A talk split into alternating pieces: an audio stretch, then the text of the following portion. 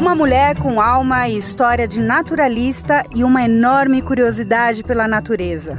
Quem está inserido na natureza acaba sendo parte dela na essência. Veterinária, professora da Universidade Estadual de Santa Cruz em Ilhéus, na Bahia, e fundadora e presidente do Instituto Tamanduá. Se a gente perde populações desses animais, a gente está perdendo uma história, uma história evolutiva que ela precisa ser contada e bem entendida para poder preservar. Pesquisadora de campo com mais de duas décadas de atuação e inúmeras expedições pelo Brasil e pelo mundo gosto de estar à frente disso. Eu tenho como inspiração os exploradores, eu tenho essa veia mesmo de conhecer, de chegar primeiro, chegar num lugar onde ninguém pisou, né? ver o que tem, relatar o que tem antes que a gente não tenha mais.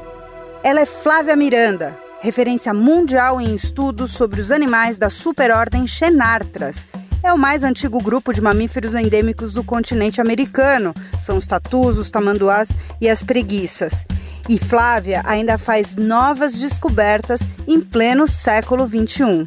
Eu sou Paulina Chamorro, gravando da minha casa, como vocês podem perceber, bem no finalzinho de março, em São Paulo. Estamos em meio à pandemia do Covid-19 e isso tinha que ficar registrado neste episódio. Até porque, pela história da Flávia que a gente vai ouvir e pelo seu amor pela natureza e pela pesquisa, vamos entender e nos inspirarmos para essa reconexão com as coisas naturais. Este é o nosso quinto episódio da primeira temporada do podcast Mulheres na Conservação, que começa agora. Mulheres na Conservação. Um dos lugares mais bonitos e diversos que eu já vi na minha vida. Eu estou falando do Delta do Parnaíba, com 307 mil hectares no extremo norte dos estados do Maranhão e do Piauí. É um ecossistema complexo, onde se encontram grandes extensões de manguezais amazônicos, trechos de Mata Atlântica nordestina e porções da Caatinga. O rio Parnaíba é o responsável pelo desenho local.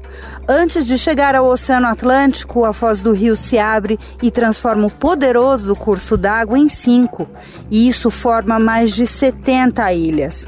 E nesse cenário incrível acompanhamos Flávia Miranda, a pesquisadora, veterinária, exploradora, professora e fundadora do Instituto Tamanduá, junto com a sua equipe em campo, na busca de informações do pequeno e mais antigo mamífero do mundo, o tamanduaí.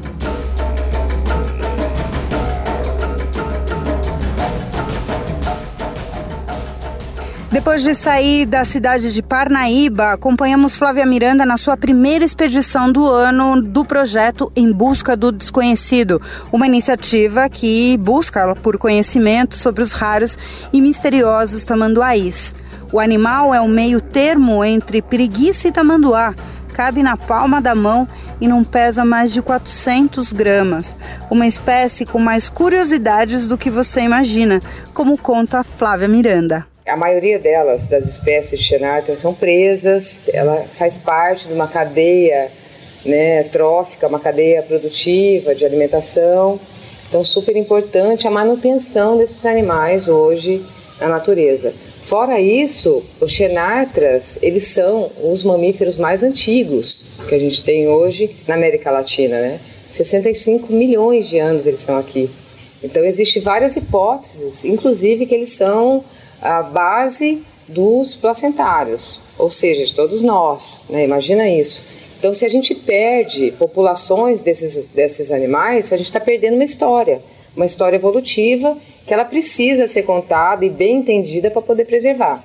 Né? Primeiro que são as únicas espécies exclusivas da América Latina. Né? A gente teve aí no, no processo evolutivo todo grandes migrações, migrações em massas. Então, Desceram várias espécies da América do Norte, né, os mamutes, os cervídeos, os tapir, as antas, né?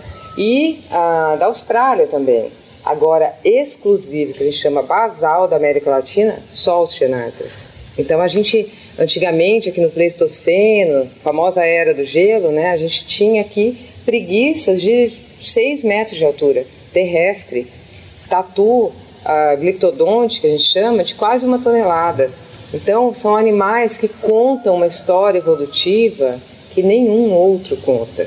A história da América Latina, o DNA da história da América Latina está né, nessas espécies. Por isso eu fico tão fascinada. E para acompanhar essa mulher incrível de inúmeros talentos que desenvolve linhas de pesquisa do zero, classifica novas espécies e ainda consegue incorporar outras disciplinas, como o estudo da paisagem a seu currículo, nossos dias em campo foram entre trilhas de restingas, viagens de barco e uma série de encontros com pessoas. E numa tentativa de criar uma ordem cronológica sobre Flávia Miranda e todo o seu caminho como mulher na conservação, arrisquei então começar perguntando da sua infância. Eu venho de uma família que gosta de natureza, tenho uma avó maravilhosa que eu cresci no sítio, fui escoteira e tive a honra de morar em Campo Grande nos anos 80, onde a gente tinha mesmo uma diversidade biológica no meio da cidade. Então eu morava num condomíniozinho, numa casa que passava tamanduá, tinha tatu, eu brigava com os lagartos e assim eu cresci. Né? Então eu sempre tive esse amor enorme, esse contato com a natureza. Sem dúvida nenhuma é um diferencial. É, meus pais gostam de natureza, mas não são inseridos nela, né? A minha mãe pedagoga, trabalhando com educação, meu pai é publicitário, todo mundo muito urbano, né? E eu quis fazer o colégio agrícola, tinha 14 anos, segundo grau. E aí foi um choque da família, né? Como assim você vai fazer colégio agrícola? Eu feliz, querendo ir lá para o meio do mato, do Pantanal, de aqui da UANA, inclusive onde é a nossa base do Pantanal. E aí eu passei no processo seletivo, que é muito interessante que o colégio agrícola, ele capacita uh, os filhos das pessoas que trabalham na fazenda. Né? Então, as pessoas hoje, os peões do Pantanal, os filhos vão fazer a capacitação no colégio agrícola. É muito bonito o trabalho, né? É, eu fui, passei, aí eu fiz uma lista do que tinha que comprar. Enxada, cutelo, eu estava super feliz comprando aquilo. Eu colocava, eu colocava no meu quarto a enxada, o facão, o cutelo. Eu falava, gente, que tudo meu, coisa linda. Meus primeiros equipamentos de campo, que eu uso até hoje. Então, é, eu aprendi muito. Aprendi mesmo o que, que é um trabalho no campo, o que, que é a questão agro, né? O quanto ela impacta. Os primeiros contatos que eu tive realmente com natureza uh, e Pantanal. Quem está inserido na natureza acaba sendo parte dela na essência. E nessa história de colégio agrícola, por tanto amor à natureza, quase que é expulsa. Foi lá que Flávia começou suas primeiras anotações de naturalista. Essa questão dessa vontade de ser veterinária vem muito na infância. Minha brincadeira já era com Snoopy. Minha mãe tem guardado isso. Doutora Flávia, eu brincava assim. Devia ter, sei lá, 5, 6 anos. A brincadeira era essa. Minha mãe fala que vira e mexe, ela via minha cachorrinha vindo toda enfaixada, ela tinha que tirar, era eu trabalhando já, né? E fui fazer o colégio agrícola e aí tive muito contato com os animais. Né? Tive contato no manejo desses animais domésticos e tive muito contato com o animal selvagem. Uma das coisas engraçadas foi que no colégio agrícola você entra com 500 pontos e você vai perdendo conforme você vai fazendo coisas que não podem ser feitas no colégio. E uma delas foi que não podia ter animal dentro do alojamento, de forma alguma. E numa das andanças minhas, assim, no, nas aulas, acho que a gente estava colhendo arroz, eu encontrei um, um tatu, né, um eufractus, e estava um dásicos, e tava, ela estava morta com quatro filhotes. E aí, os quatro para dentro do alojamento. E eu comecei a criar ele lá dentro. E fiquei criando um tempão, depois que descobriram. E eu perdi quase os 500 pontos, quase que eu fui mandada embora do colégio porque eu tinha quatro tatu dentro do alojamento. E foi lá também no colégio agrícola que eu tive contato com o tamanduá.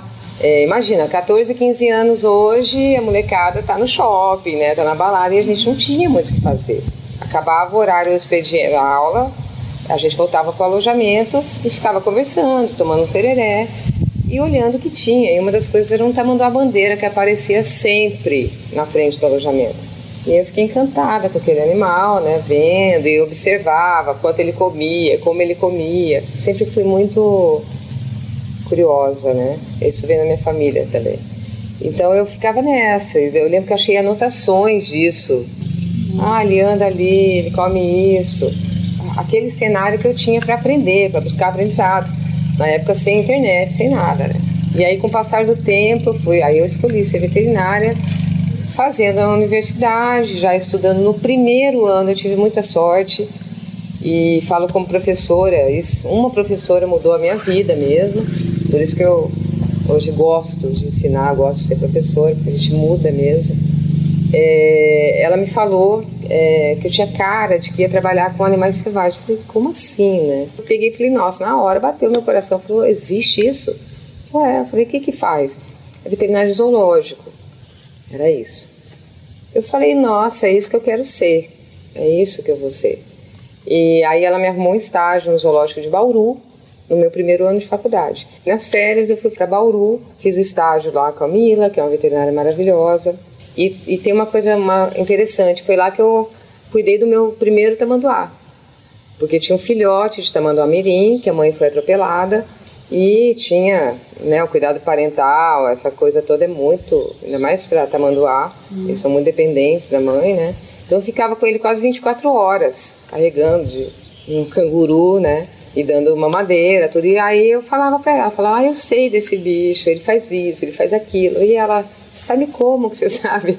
Aí comecei a falar para ela do colégio agrícola. E aí eu ajudei a ambientar o recinto. Ela falava, nossa, você é muito tamanduóloga. E aí eu gostava e foi aí que eu falei, nossa, adoro esses bichos mesmo. As primeiras pesquisas de Flávia Miranda começaram a surgir em 2005. O Brasil era referência em manejo de tamanduás, mas as espécies eram pouco conhecidas e havia um número considerável de mortalidade entre os animais em cativeiro. Algo ali não batia. Eu fiquei essa época que eu te contei, né, nesse limbo entre se formar e poder clinicar. E aí eu, eu depois eu fui trabalhar em Recife, mas eu voltei para o Zoo para fazer residência.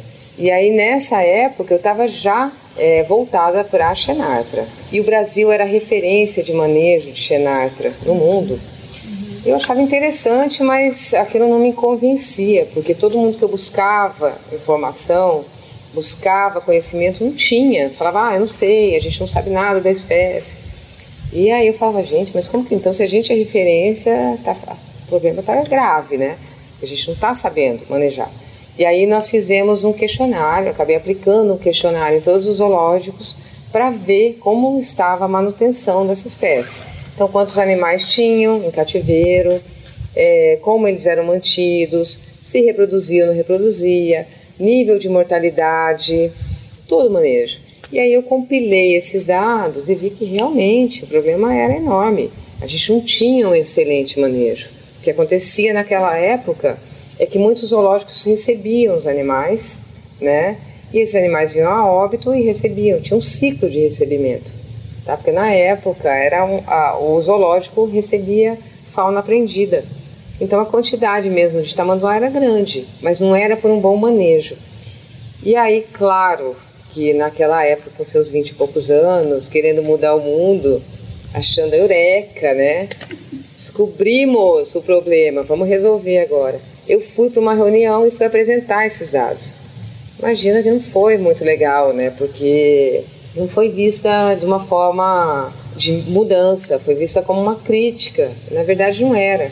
Eu queria mesmo, e ainda quero, espero não perder isso, salvar essas espécies, mudar esse manejo, manter essa fauna e manter essas xenartras né, viva, essa história evolutiva viva. E nessa reunião eu apresentei, tive muitas críticas. Teve uma pessoa, o professor da USP, o professor José Catão, que advogou sobre a minha pessoa, me ajudou, levantou e falou muito na plenária.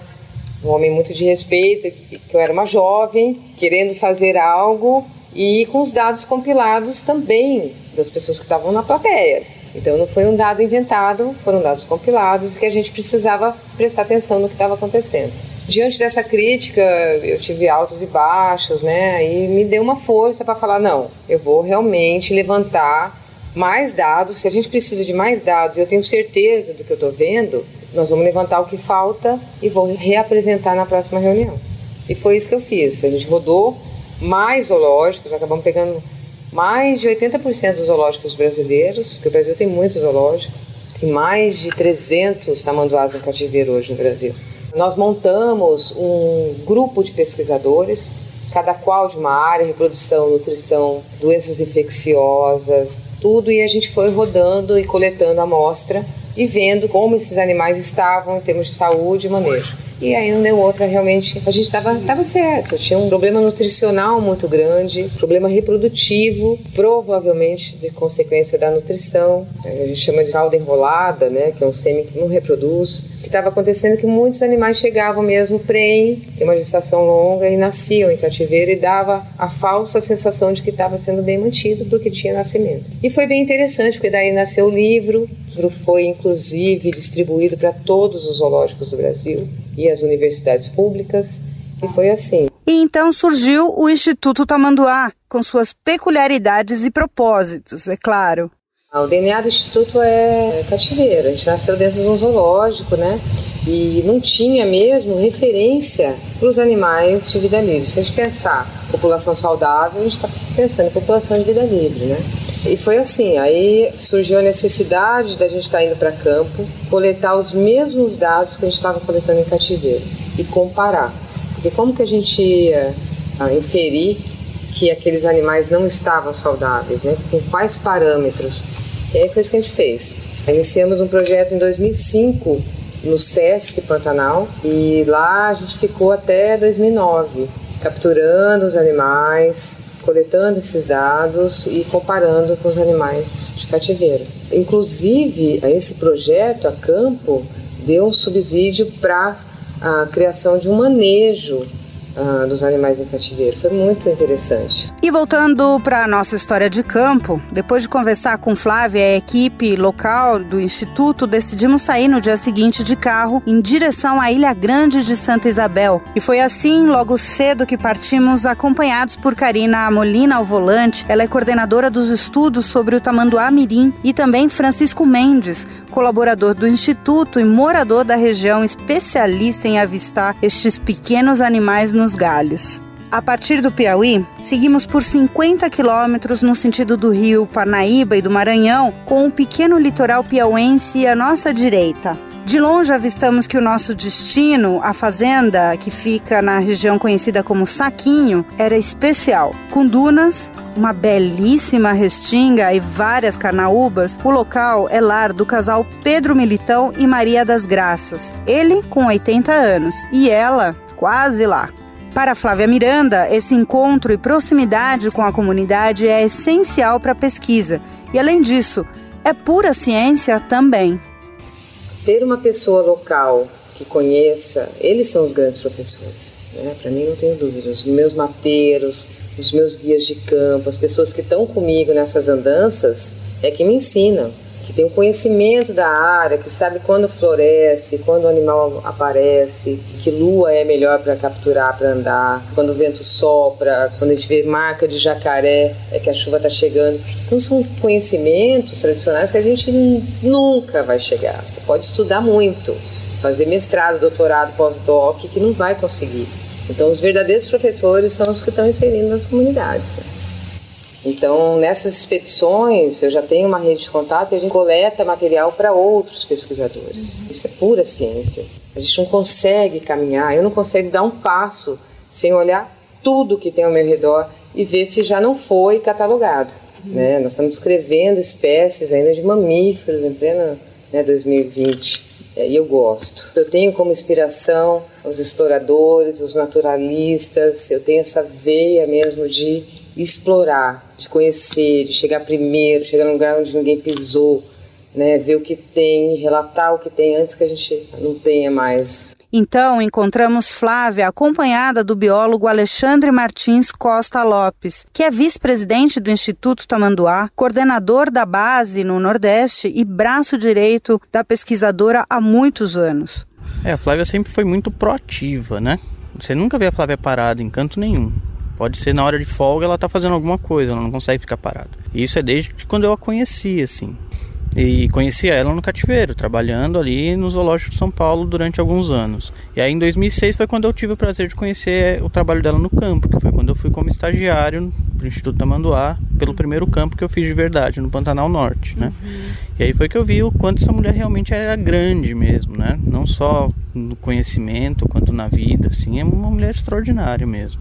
E ela foi a primeira mulher a ser uma, uma residente na veterinária silvestre no Brasil. Tanto é que se você falar em tamanduás hoje, qualquer lugar do Brasil ou no mundo, o primeiro nome que vem de referência é a Flávia Miranda, né? Nossa caminhada ainda nem tinha começado direito. Traçamos os planos para passar os próximos dias na mata e começamos a montar as redes onde dormiríamos duas noites. Isso tudo numa espécie de rancho no quintal de seu Pedro e da Dona Maria das Graças.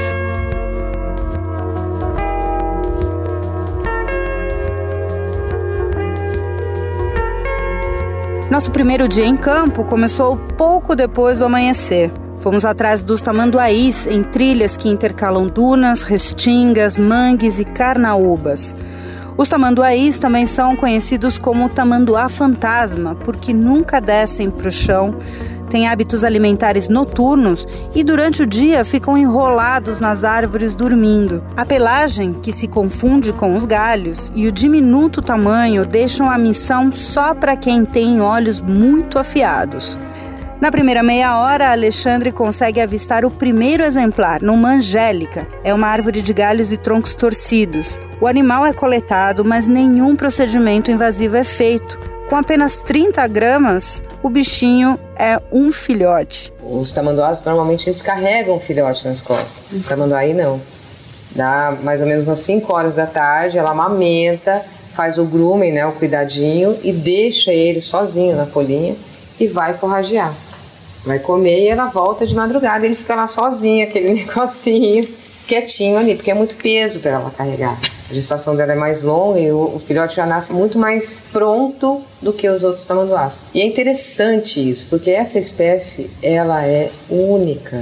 Ela é muito mais antiga do que os outros tamanduás. Então ela é ali uma interface, no meu ver, entre as preguiças e os tamanduás. O biólogo Alexandre explica que as mães e filhotes se separam depois de 70 dias. Seguimos em busca de mais exemplares, andando por entre angélicas, juremas e cajueiros. Como são árvores mais baixas, a missão tem lados bons e ruins. É mais cansativo porque temos que andar sempre abaixados, mas também é um dos motivos pelo qual o projeto tenha tanto sucesso na avistagem e documentação destes animais. Pra você ter uma ideia, na Amazônia eu demorei dois anos para capturar meu primeiro tamanduá. Esse ambiente é ideal, esse ambiente é um ambiente de árvores baixas, né? Então facilita a visualização. Na Amazônia tem árvores de 40 metros. Imagina encontrar uma. Você viu como é que é uma bolinha de tênis num ambiente tão alto. Mas tem uma coisa que é importante. A gente está aqui há quatro anos, né? Então a gente está com a equipe que tem um olho impressionante, que já conhece o ambiente, está inserido naquele ecossistema e que consegue encontrar o animal. Porque assim, eu lanço o desafio aqui, pegar um, alguém de fora e falar, vai encontrar um animal, não encontra não. De volta à base, na casa simples do casal anfitrião, um almoço feito no fogão a lenha por Dona Graça nos esperava. A satisfação de estar ali é evidente em Flávia, Alexandre e Karina. É uma relação de convívio e afeto que emociona a pesquisadora. Pela tarde, seguimos a busca, nos dividimos em grupos e percorremos outra área da fazenda Saquinho. No final do dia, alcançamos o topo de uma duna para observar o cenário único que nos cercava. De frente, o Atlântico. Atrás, a restinga com pequenas lagoas e dunas onde se camufla uma espécie ainda tão misteriosa. Então, antes de escrever a espécie, eu já tinha pisado aqui e fiquei encantada com esse lugar, que é um lugar maravilhoso. Eu já rodei muitos lugares inóspitos, mas eu acredito piamente que em termos de uh, zona costeira, de mangue, restinga, aqui ainda é a mais preservada do Brasil.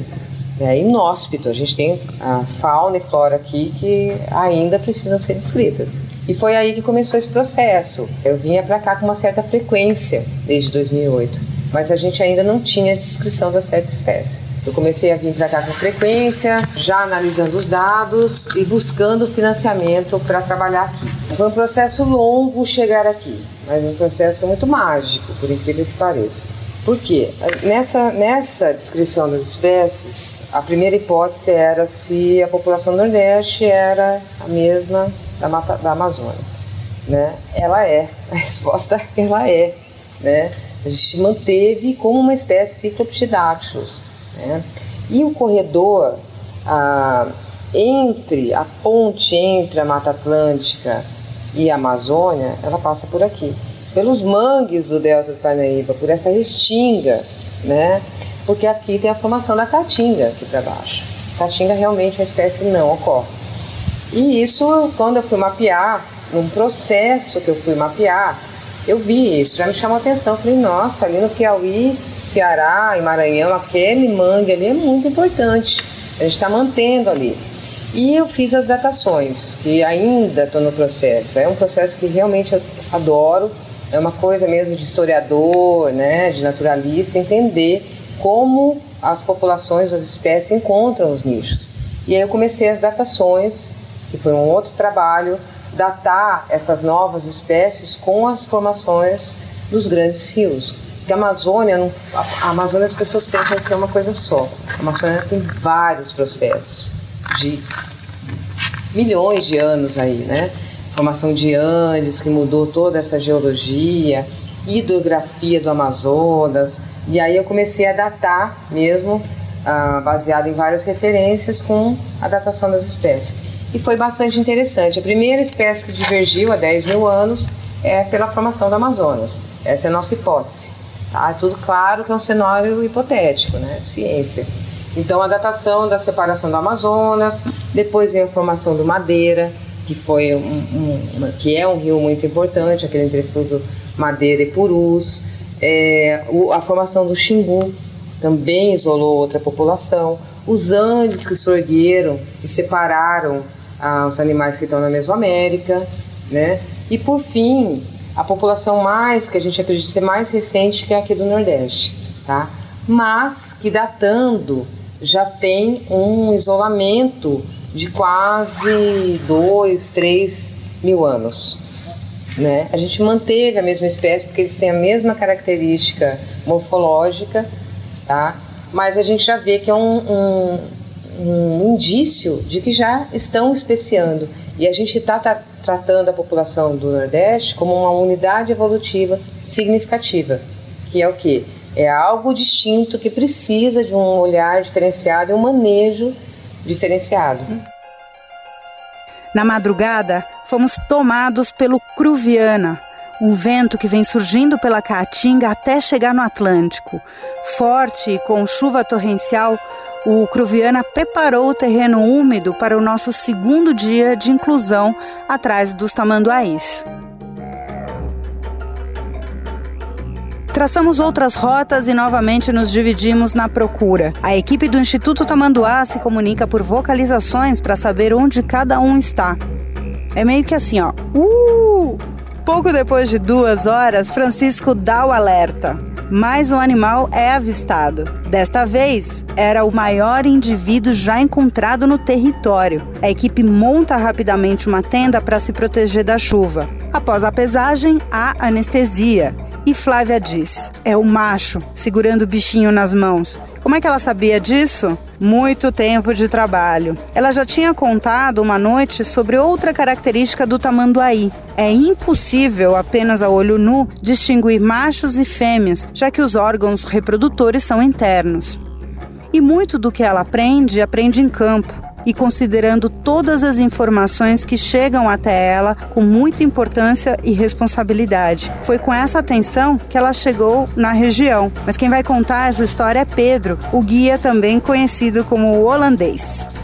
Eu fui em 2008 para São Paulo para fazer um estágio no Instituto Butantan.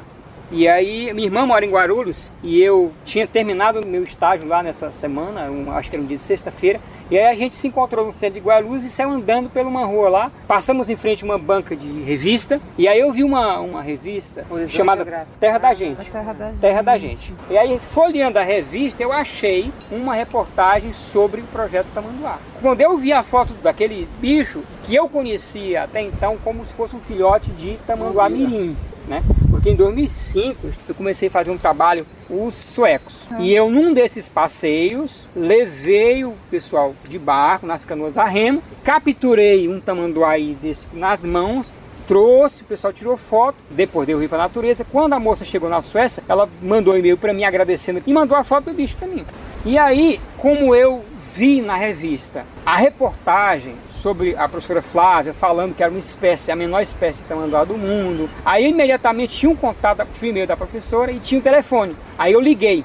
Falei, professora Flávia, eu li sua reportagem assim na revista. Olha, lá no norte do Piauí, na cidade de Parnaíba, no delta do Parnaíba, eu já encontrei esse bicho. Tem, tem registro desse bicho lá. Ela falou, ó, oh, você deve estar enganado, porque esse bicho aqui só corre na Amazônia e até alguns estados ali do Pernambuco, eu acho. Não, não, só corre esse bicho sim, eu tenho um registro dele aqui. Ela falou, pois manda uma foto para mim. Mandei a foto para ela, ela me respondeu logo, me ligou no outro Segundos. dia. Pedro é o bicho mesmo, pelo amor de Deus, eu preciso ir lá nesse lugar. Aí no dia seguinte a gente marcou um encontro e aí a gente conversou, eu mostrei um pouco pelas fotos que eu tinha como era a região, ela ficou muito interessada. Que louca. E aí depois que eu voltei para cá, a gente não perdemos o contato. E no primeiro dia de campo, que primeiro é, igarapé que nós entramos, a gente entrou com a canoa remo olhando para os mangues, né? Porque eles fazem um túnel entre si. Aí você tem que olhar da base até a copa e olhando. Aí eu decidi sair a fazer a busca a pé por cima das raízes do mangue. E aí eu encontrei a primeira indivíduo. Uma hora de busca que eu fiz, eu já achei o bicho. Falei, tá aqui. A professora deu um grito. Ah, não acredito! ah, não acredito! Ela estava deitada na canoa porque ela estava olhando para cima, né? É, eu estava fazendo Falei, a metodologia olha... que eu faço na Amazônia, fazer deito. Isso. Aí no outro dia, vídeos. fomos fazer um outro assaio de campo pela manhã. Aí nessa manhã, achamos uma fêmea que já estava com a barriga já nos últimos dias para dar a luz. Aí a pessoa ficou doida. Que doida. Eu acho que nem aplicou injeção. Porque... Não, não ela, a gente pegou. Parindo, né? E a gente pegou o bicho, fez foto, ela filmou. Chorei. chorou.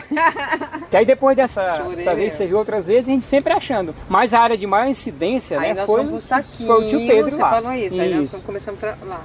Lá no seu Pedro Militão, ele nasce, ele come, reproduz e morre lá. Em 2005, durante uma reunião da União Internacional para a Conservação da Natureza, na qual Flávia Miranda participava, os pesquisadores cogitaram, por falta de registro há mais de 100 anos, declarar extinta a população de tamanduaís do Nordeste. Foi quando as diversas experiências de Flávia falaram mais alto. Ela guardava relatos da existência desses animais de quando trabalhou em Recife entre 2003 e 2004. Ah, o tamanduaí, na época, uma espécie só, e ele uma espécie com uma população disjunta, Amazônia e Mata Atlântica. Ali, uh, o gap ali entre a Mata Atlântica e a Amazônia, aqui, né, a caatinga que separava essas duas populações. E há muito tempo não tinha registro, nessa reunião estava sendo discutido isso, não tinha registro de tamanduá no Nordeste mais. E, e, os relatos que tinham do Nordeste eram de coleções, né, de museu de história natural, muito antigos. Então, a ideia era retirar essa população do Nordeste do mapa. E eu tive a oportunidade de trabalhar em Recife e lá eu recebi uma espécime de tamanduaí, acho que foi até de, do Ibama, e eu pude relatar na reunião. A hipótese era, ou veio esse animal de apreensão de tráfico na Amazônia e jogaram ali, ou o animal é dali mesmo.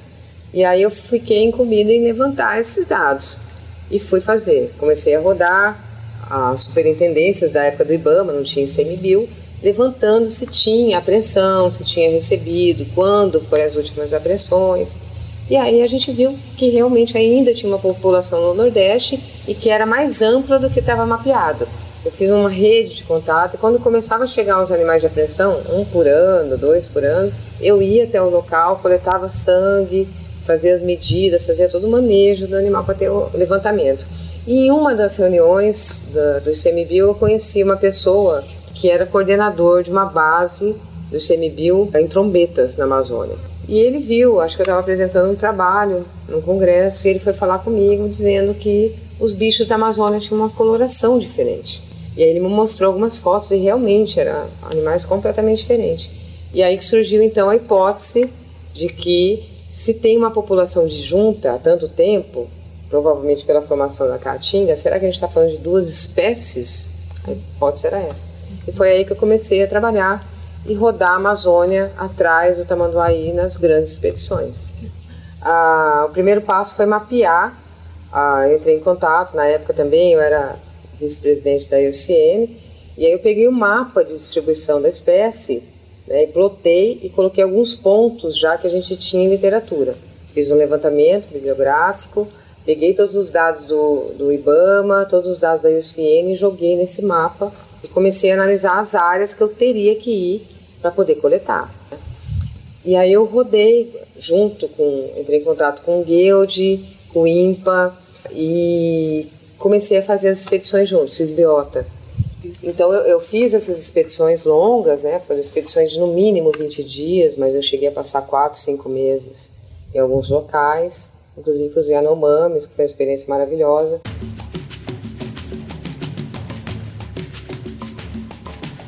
Chegamos ao quarto dia da expedição. Deixamos a Ilha Grande de Santa Isabel depois de dias mergulhados e quase sem conexão digital, mas hospedados em uma beleza única e inóspita do litoral brasileiro. Atravessamos o rio Parnaíba e seguimos para a Ilha das Canárias, cenário onde se desenvolve a segunda etapa do projeto, local de comunidades, de interação e de colaboração. O nosso meio de transporte agora é o quadriciclo, que nos leva para as comunidades que vivem na área da Reserva Extrativista Delta do Parnaíba. Com apoio da Fundação Grupo Boticário e do ICMBio, o Instituto Tamanduá estuda como reflorestar as áreas de mangue. A ideia é que a gente pegue agora, faça o mapeamento da, dessa área degradada da, da Ilha das Canárias, que não, não são grandes, mas são espaçadas, separadas, não, não tem uma linha geográfica. E aí analisar quais espécies de mangue a gente vai trabalhar. A ideia é o mangue branco, porque é a espécie que a gente mais encontra, tamanduá, mirim, o tamanduaí.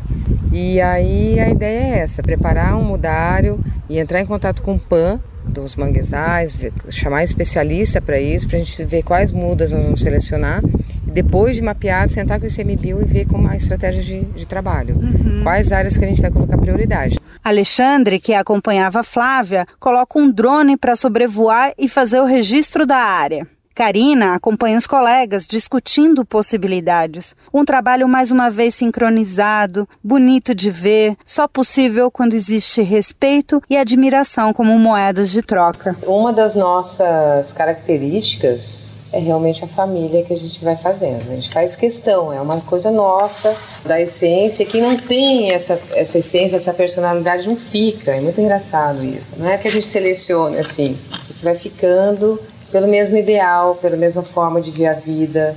Hoje a gente tem é, na equipe pessoas que têm aí os 15 anos, 12 anos, 10 anos, no mínimo 5 anos. Claro que tem uma geração chegando, claro que sempre, mas assim, são pessoas, a equipe é muito antiga, né? Porque a gente preza isso, eu gosto muito disso, sabe? Eu acredito muito naquela, é meio que um jargão, mas você quer ir rápido, vai sozinha, quer ir longe, vai junto. E a gente vai junto, porque esse aqui é um projeto de todos nós. No nosso último dia no Delta, foi inaugurada a Casa de Educação Ambiental, aberta para todas as comunidades da Resex. A Ilha das Canárias é uma ilha, nós temos cinco comunidades e essas cinco comunidades vêm trabalhando junto e não pode ter ninguém de fora morando nessa região. Tá? Para se ter um lugar, uma casa nessa ilha, tem que ser nativo. E ah, como a gente está trabalhando já esse tempo com a comunidade, a gente está junto no conselho, eles nos convidaram para ser do conselho, ah, eles disponibilizaram uma casa para nós. Vai ser a nossa base de campo. Então hoje é a inauguração da base de campo, junto com a comunidade. É uma casa onde aquela música, a casa é sua, é, é, isso que a gente pensa, inclusive a placa vai ser essa, uma casa de todos, um lugar onde a gente vai ter ali pensar, o acolher, o aprender em conjunto, trocar informações, carinhos, reflexões. Então é uma base da comunidade onde a gente vai fazer parte dela. Os pesquisadores vão dormir, vão ter acesso, né? A gente tem quartos, leitos para pesquisa, mas também aberta para a comunidade. Saímos de lá com muitas sensações diferentes que vão levar tempo para serem digeridas completamente, mas temos a certeza de ter acompanhado o início de uma nova aventura científica. Uma aventura feita como antigamente e da forma que mais inspira a Flávia Miranda, com muitas redes, conversas com as comunidades, viagens por rios, intersecções naturais, dúvidas, descobertas de novos caminhos e com a ciência de que a natureza é pródiga para quem lê suas formas, sente suas transformações e está desperta para entendê-la. Então, uma mulher na conservação, buscar desafio, enfrentar coisas inesperadas, é, conseguir superar, é ter resiliência, assim como todos que trabalham com conservação.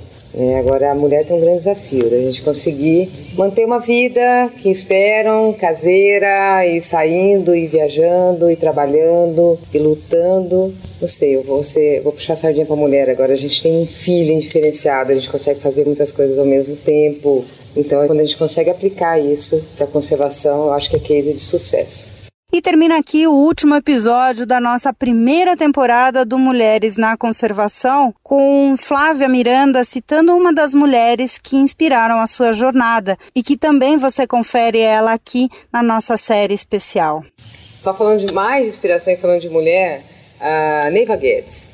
Tá? Então eu estou falando dela agora porque estar no mesmo episódio que Neiva Guedes para mim é a realização de um sonho ela me inspirou muito. Eu morando no Pantanal e tenho ela mesma como referência de pessoa, mulher e ambientalista. Neiva Guedes e as Araras, Patrícia Médici e a Anta Jardineira da Floresta, Beatrice Padovani e a Paisagem Natural Marinha do Brasil, Keren Strayer e o Muriqui, completam com Flávia Miranda as cinco mulheres na conservação que você pode ouvir nos podcasts através do Spotify e demais agregadores. Também assistir à websérie nas redes da Fundação Toyota do Brasil, além de ver as fotos e ler as matérias nos sites da National Geographic Brasil e Ciclo Vivo. Reportagens de Paulina Chamorro, fotografia de João Marcos Rosa e vídeos de Bruno Magalhães. O projeto tem apoio da Fundação Toyota do Brasil. Na produção do podcast é a equipe da Compass Colab, Raquel Zorzi e Alexandre Lupe. Na apresentação, eu, Paulina Chamorro. E volto a falar com vocês na segunda temporada com mais mulheres na conservação incríveis. Mulheres na conservação.